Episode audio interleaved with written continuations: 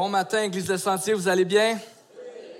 Donc, euh, mon nom, c'est euh, Dominique, je suis euh, un des pasteurs ici à l'Église et c'est un plaisir d'être d'être avec vous ce matin.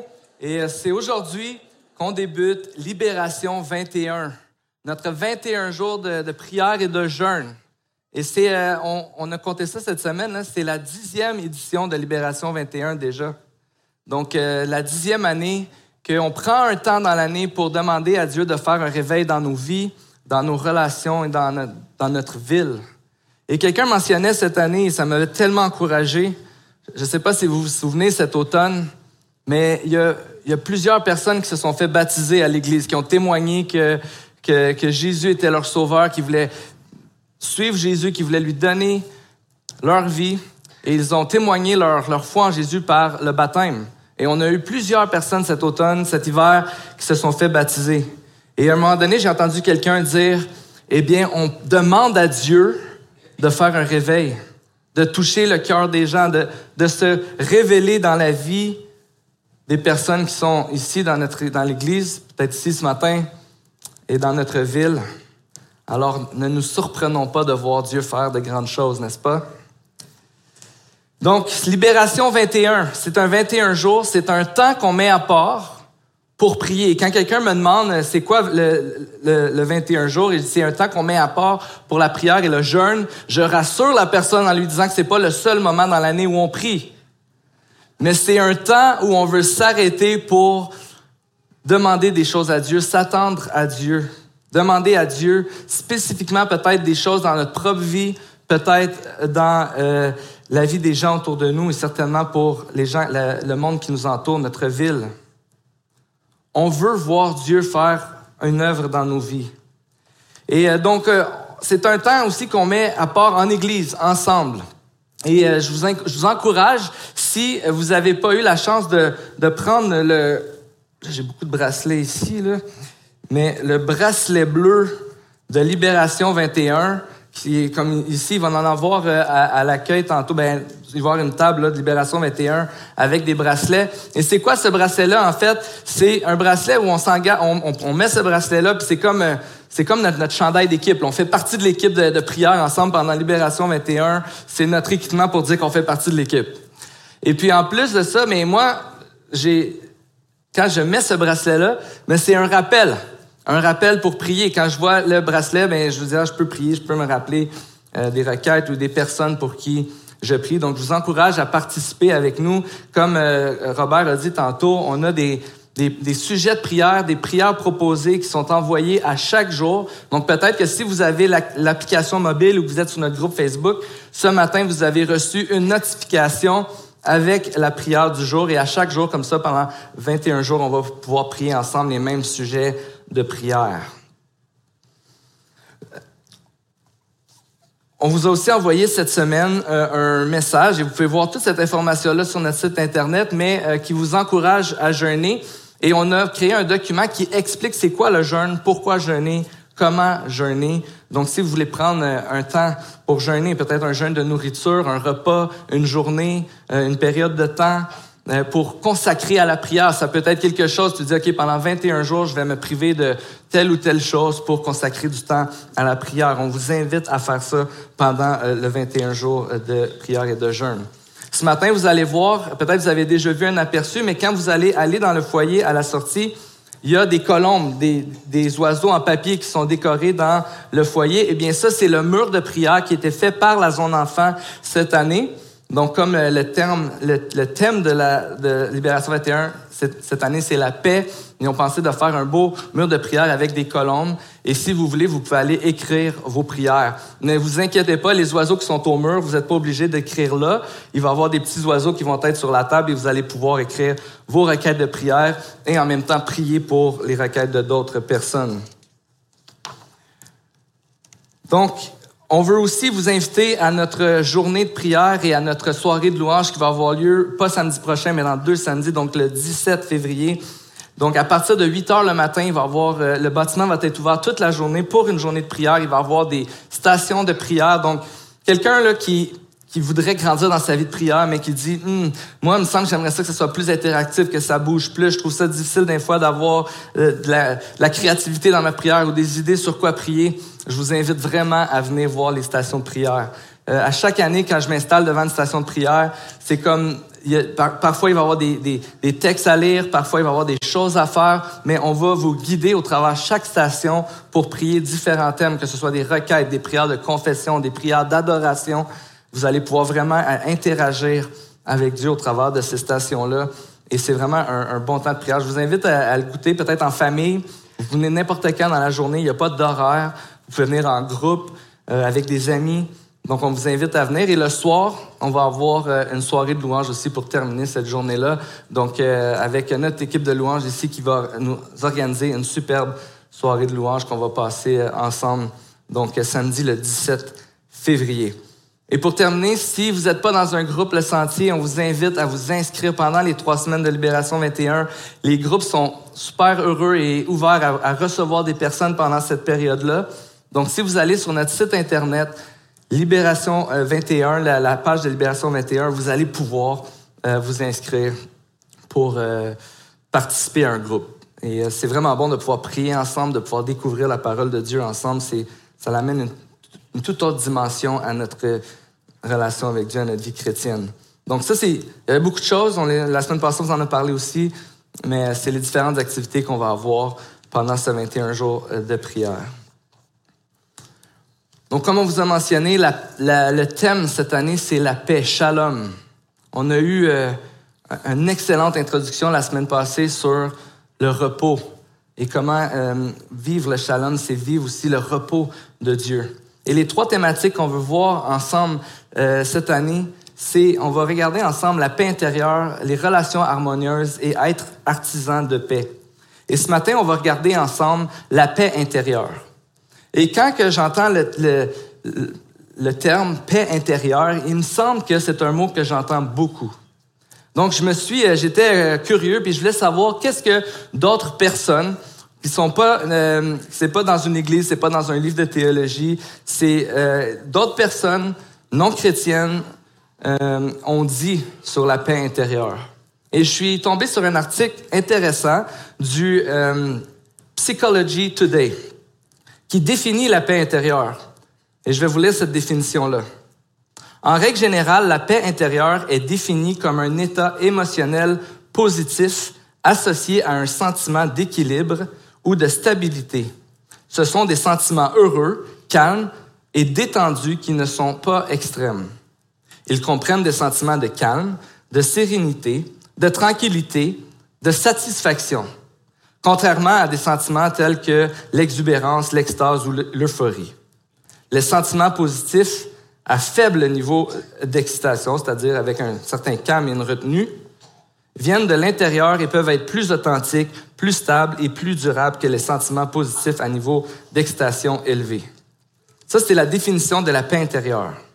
Dans le même article, ils veulent dire c'est quoi les caractéristiques, les, les éléments qu'ils ont vus dans, une recherche où ils ont sondé 900 personnes, quelles sont les caractéristiques d'une personne qui expérimente la paix intérieure selon eux? Donc, on voit au niveau des relations, la confiance dans, dans les relations, avoir un soutien social, des liens sûrs, des relations étroites peut vous aider à trouver la paix intérieure. On parle des vertus personnelles, les personnes qui jouissent d'une plus grande paix intérieure sont plus susceptibles de présenter des caractéristiques telles que la compassion, l'empathie, la responsabilité, la flexibilité, la maîtrise de soi et l'optimisme. On parle de différentes caractéristiques dans la société, c'est-à-dire la tolérance, le pardon, l'acceptation, la serviabilité peuvent favoriser la paix intérieure on dit que les personnes qui, ont, euh, sont spirituelles, qui, ont, qui, vivent une certaine forme de spiritualité, donc la religion, la foi, peuvent avoir favorisé la paix intérieure.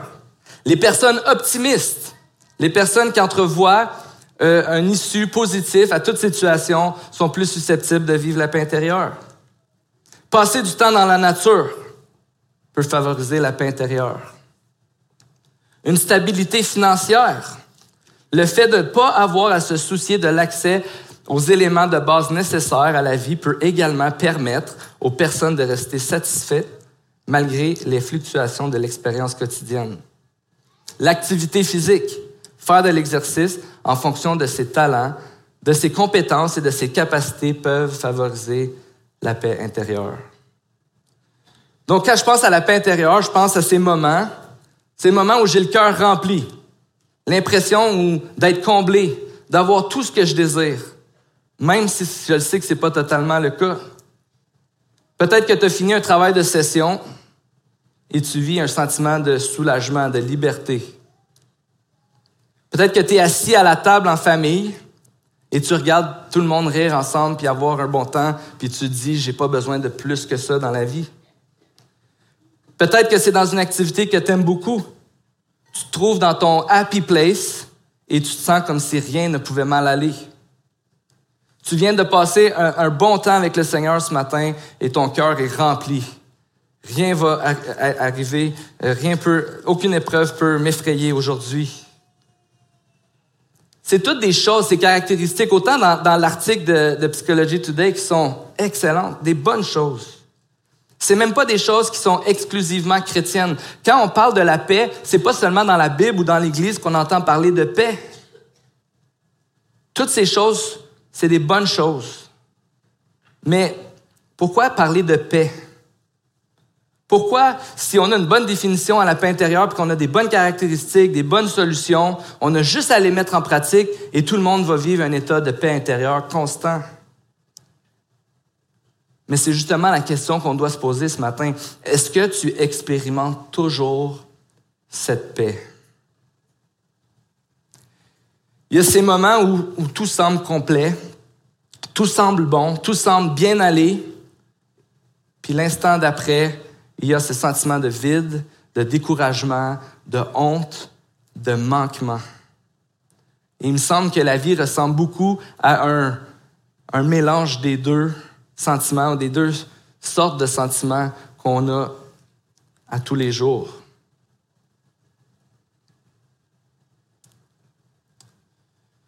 Notre expérience humaine témoigne d'une chose vraiment importante on, a beau vivre des moments de paix, des moments paisibles, des moments où, on sent, où les choses semblent pleines, où on semble comblé, mais notre expérience humaine nous témoigne que c'est jamais assez. On en veut toujours plus. Plus de bien-être, plus de plaisir, plus d'amour, plus de sécurité. On est en réalité dans une course sans répit pour obtenir la satisfaction, la satisfaction de nos cœurs. Puis la réalité, c'est que dans cette course-là, on est épuisé à chercher le repos, agité à chercher la tranquillité, anxieux à chercher la sécurité et même souvent inquiet de ne pas trouver l'amour, de ne pas être aimé. Alors, bien qu'on sait c'est quoi la définition de la paix intérieure, bien qu'on reconnaisse ses biens et ses, bienfaits, ses caractéristiques, bien qu'on expérimente au quotidien, à l'occasion, on en a besoin de plus et on n'en a jamais assez. Qu'est-ce que la Bible nous dit sur la paix intérieure? Qu'est-ce que Dieu nous offre de plus? On va voir un passage biblique ce matin, mais avant que je vous dise c'est quel passage biblique, où on va aller voir, c'est important de se rappeler ce qui s'est passé au début de l'histoire de l'humanité. Dieu a créé un monde dans lequel on a été créé pour prendre plaisir en lui pour toujours. Ça, c'est la réalité. Dieu a créé un monde dans lequel on a été créé, nous les êtres humains, pour prendre plaisir en lui pour toujours, sans fin. Il n'y a jamais de bris dans le monde que Dieu a créé il n'y avait jamais de bris à la satisfaction des êtres humains. Il n'y avait jamais de bris à ce sentiment d'être comblé, de savoir qui on est, de savoir qui est Dieu. C'était complètement, on était, dans ce monde que Dieu a créé, on était complet. On est des êtres créés pour un monde éternel et pour prendre plaisir en Dieu pour toujours. Alors, par création, on est créé, on est fait pour désirer et être comblé sans cesse. Et ça, c'est vraiment important. On est fait, on est créé avec des désirs et on est fait pour être comblé sans cesse. Ça, c'est comment chacun d'entre nous, on est fait ici ce matin. Mais ce qui s'est passé, c'est qu'on a décidé qu'on pouvait être comblé sans Dieu. On a décidé qu'on pouvait désirer ce que Dieu ne voulait pas qu'on désire quand l'homme et la femme ont pris le fruit défendu dans la Genèse où Dieu avait dit, le jour où vous allez en manger, vous allez mourir. Cette mort, la séparation avec Dieu, le signe d'un désir de, vivre sans Dieu, de décider ce qui est bon à la place de Dieu. Le jour où vous allez manger ce fruit, vous allez en mourir. Et c'est exactement ce qui s'est passé. L'être humain a décidé de manger de ce fruit, de dire à Dieu, je peux être comblé sans toi. Je peux être comblé sans cesse. Donc, on est séparé de Dieu et c'est ce qui a créé instantanément, instantanément un monde où nous recherchons la paix qui nous file toujours entre les doigts. On cherche une paix sans arrêt, mais elle nous glisse constamment entre les mains. Du moment où est-ce que L'homme et la femme ont mangé ce fruit, ils ont eu honte. Ils ont été, ils ont blâmé l'un et l'autre. Il a commencé à avoir des, des brisures relationnelles. Le Genèse 3 nous montre que le, moment où l'homme et la femme ont dit on n'a pas besoin de Dieu, ce qui s'est passé dans le monde, c'est le manque d'harmonie, l'absence de paix, une, une impression, une réalité de perte totale de contrôle et de savoir qui on est et pourquoi on est là?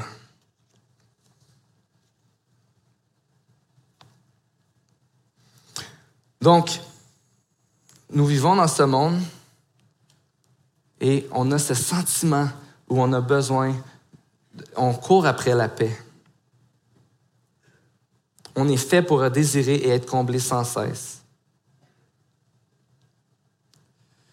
Et il y a un homme en 1927 qui était un banquier euh, de la banque Lehman Brothers, le nom c'était Paul Masher, qui a dit ceci. En 1927, il a dit, nous devons changer l'Amérique d'une culture basée sur les besoins à une culture axée sur les désirs. Nous devons entraîner les gens à désirer de nouvelles choses, même jusqu'à ce que les anciennes aient été entièrement consommées. Nous devons façonner une nouvelle mentalité où le désir doit surpasser les besoins. En lisant cette citation, je comprends pourquoi, quand ma femme a le nouveau téléphone, je suis jaloux d'elle. Puis là, quand je vais avoir le nouveau téléphone, ben là, je vais, être comme je vais. Elle, va s'en foutre un peu, mais moi, je vais être comme Ah, j'ai le nouveau téléphone. Mais cette réalité-là de créer une, culture de consommation et de désir basé sur cette compréhension-là que l'être humain en veut toujours plus. C'est ce qui est arrivé après la Deuxième Guerre mondiale et que là, il y avait euh, toutes ces usines qui avaient été utilisées, qui étaient vides, puis on se dit, qu'est-ce qu'on fait?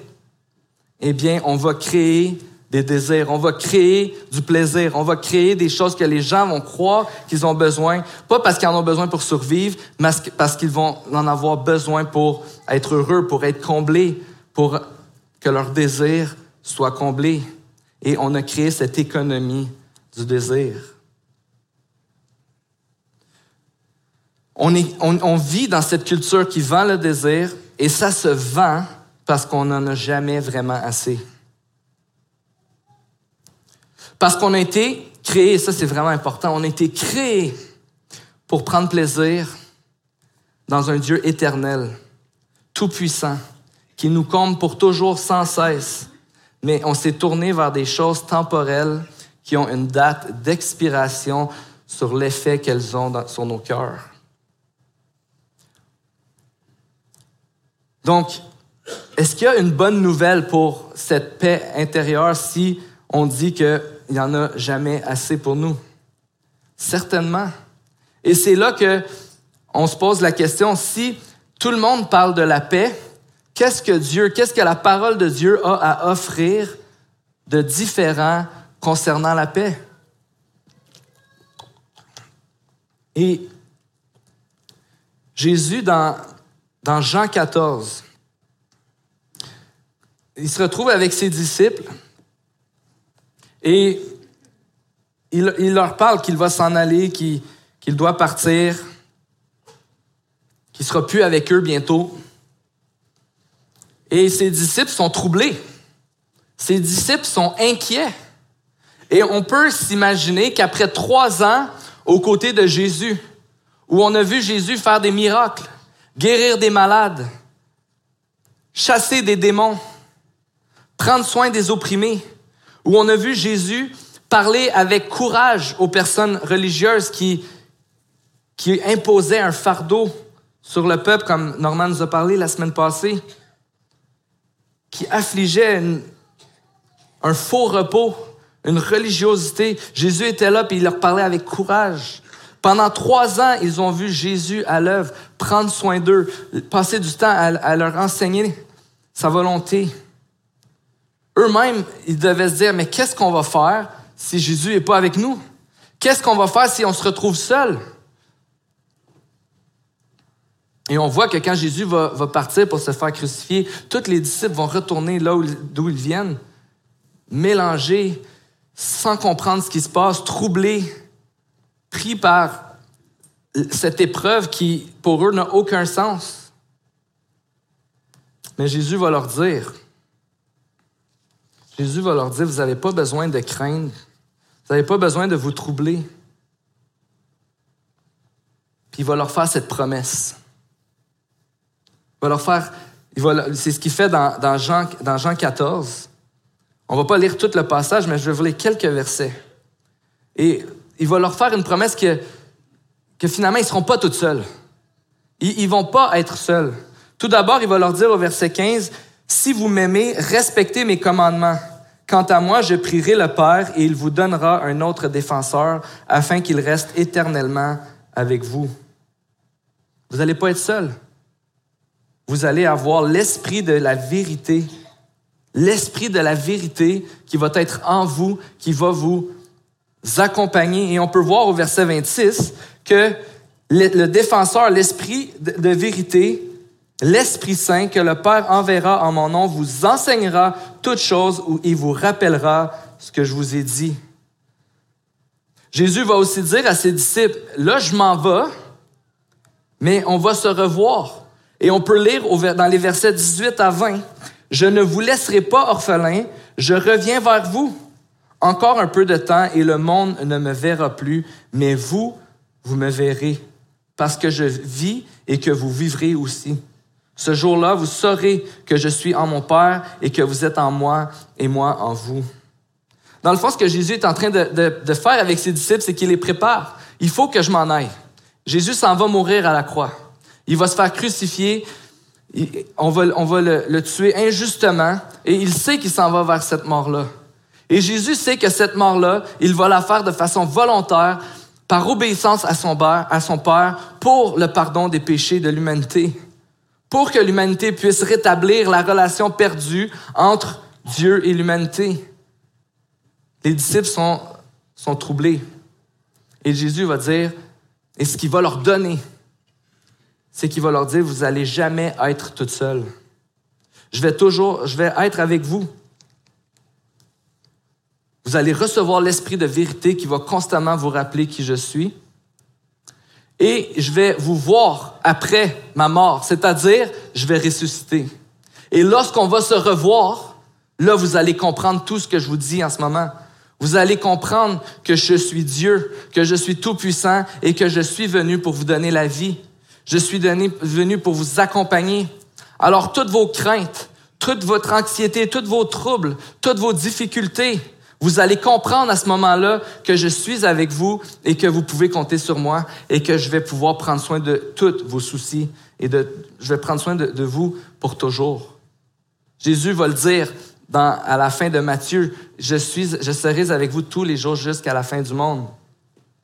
Le cadeau que Jésus nous donne, c'est sa présence. Ce matin, si tu es un enfant de Jésus, tu as cette réalité-là que l'esprit de vérité habite en toi et tu as cette connaissance et tu, euh, pas seulement cette connaissance, cette assurance et cette confiance que Jésus-Christ est ton sauveur qui est mort et qui est ressuscité à la croix pour toi. C'est cette réalité-là que l'Esprit témoigne dans nos cœurs. C'est une vision que seulement si tu as mis ta confiance en Jésus que tu peux avoir. C'est cette situation-là qui peut te donner une paix malgré les circonstances, qui peut te rappeler où te tourner quand c'est difficile, quand que ça fait pas de sens. Mais Jésus va leur dire tout cela. Et il va dire qu'il qu'il leur donne sa paix. Et on peut le lire au verset 27. Je vous laisse la paix. Je vous donne ma paix. Je ne vous la donne pas comme le monde donne. Que votre cœur ne se trouble pas et ne se laisse pas effrayer. Voici ce que Jésus est en train de faire. Je vous donne ma paix. Et c'était intéressant parce que comme euh, Norman nous a dit la semaine passée, Shalom, c'est cette salutation qu'on se dit, qu'on se disait à l'époque quand on se rencontrait. Shalom, puis les gens répétaient. Et c'était aussi, on, disait ça aux gens quand on allait quitter. C'était cette salutation, c'était un souhait, c'était un désir qu'on puisse vivre cette paix, mais c'était comme se dire Allô, comment ça va? Et quand Jésus va dire Je vous donne ma paix, puis je la donne pas comme le monde donne, c'est vraiment intéressant. Parce qu'ici, c'est comme son discours d'au revoir. Et Jésus leur faire cette salutation-là, shalom. Mais il s'en va. Mais en réalité, ce n'est pas un au revoir. Et c'est ce que Jésus pouvait faire que personne d'autre pouvait faire. Ce que je vous dis, c'est pas seulement un souhait, c'est une réalité. Je m'en vais accomplir la paix. Je m'en vais vous donner la paix, cette paix éternelle, cette paix durable. Je donne pas comme le monde donne. Ce que je vous donne, c'est pas seulement un souhait, ce n'est pas seulement une paix temporaire, éphémère, qui se consume et qui vient à expiration, c'est une paix durable. Et vous allez comprendre et vous allez voir et vous allez croire dans cette paix quand vous allez me revoir parce que vous allez me voir mourir et vous allez me voir revenir à la vie.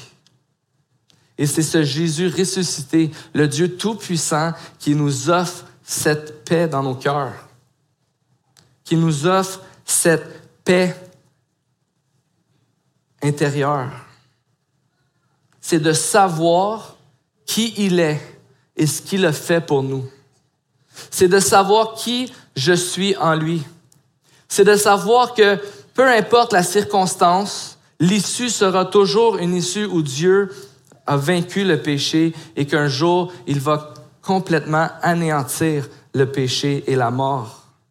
C'est de savoir qu'en lui, j'ai, plus de paix qu'aucune circonstance de ma vie peut m'offrir.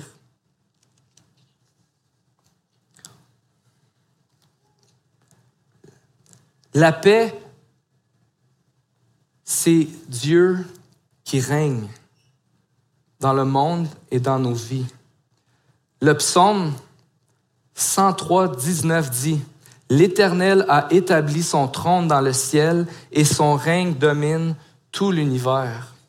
Et dans ce psaume, le psalmiste commence et termine son psaume en disant, Bénis l'Éternel, mon âme. Bénis l'Éternel, mon âme. Et il va énumérer tous les bienfaits que Dieu lui a donnés. Et un de ces bienfaits, c'est tu ne tu éloignes de moi mes fautes. Tu éloignes de moi mes péchés. Tu remplis la terre de ta gloire. D'avoir l'esprit en nous, c'est de savoir que Dieu, le Dieu de l'univers, règne sur la terre et règne dans nos vies. Et à cause de cela, on peut chanter Bénis l'Éternel, mon âme, à chaque jour de nos vies, peu importe les circonstances.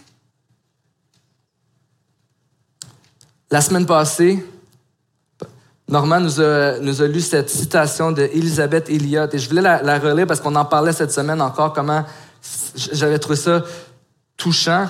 Cette femme qui était missionnaire, qui a vécu toutes sortes de difficultés dans sa vie. Elle fait cette prière en disant, Seigneur, donne-moi un cœur tranquille qui ne demande pas à comprendre, mais qui avance avec confiance dans l'obscurité, guidé par ta main. La paix est possible parce qu'on sait que Dieu est au contrôle.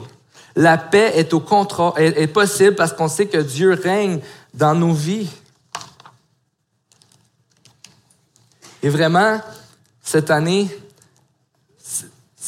les trois prochaines semaines, Libération 21 qui sont devant nous, ce 21 jours, je vous invite à venir, à prendre ce moment de, de 21 jours pour venir vers Dieu, pour, pour examiner peut-être l'absence de paix dans ta vie, peut-être examiner où est-ce que tu trouves, selon toi, le plus de paix et où tu penses que tu combles tes désirs? Pas pour dire, comme on a vu au début, que c'est des choses qui sont mal, mais de reconnaître que ce pas des choses qui peuvent te combler d'une joie éternelle, comme tu as été créé. Je vais inviter les, musiciens à s'avancer.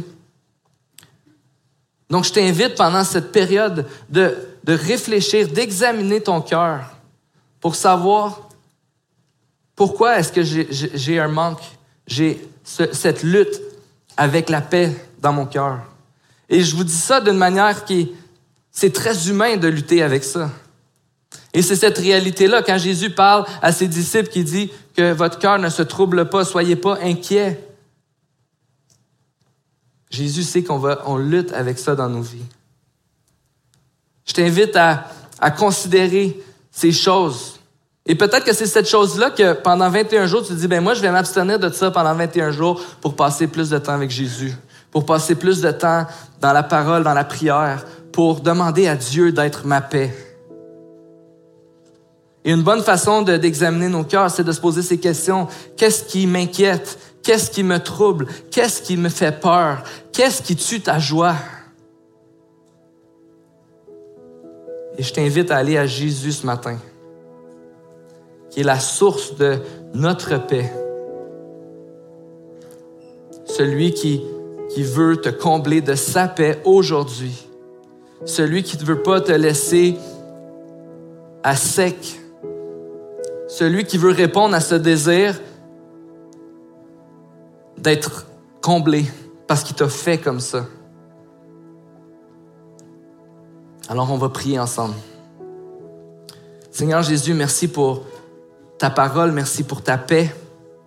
Et je te prie que ce matin, tu puisses nous remplir de ta paix dans nos cœurs et nous rappeler que c'est vers toi, Jésus, qu'on peut aller pour trouver la paix.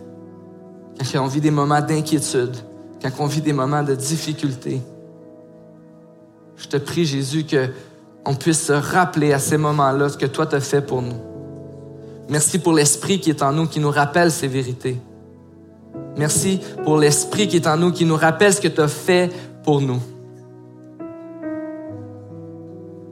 Jésus, je te prie ce matin que tu puisses amener chacun d'entre nous à tourner nos cœurs vers toi et identifier là où il n'y a pas de paix, identifier ce qui nous inquiète. Qu'on puisse te le remettre, Seigneur, et se réjouir en disant, bénis l'Éternel, mon âme. Dans ton nom compris, Jésus. Amen.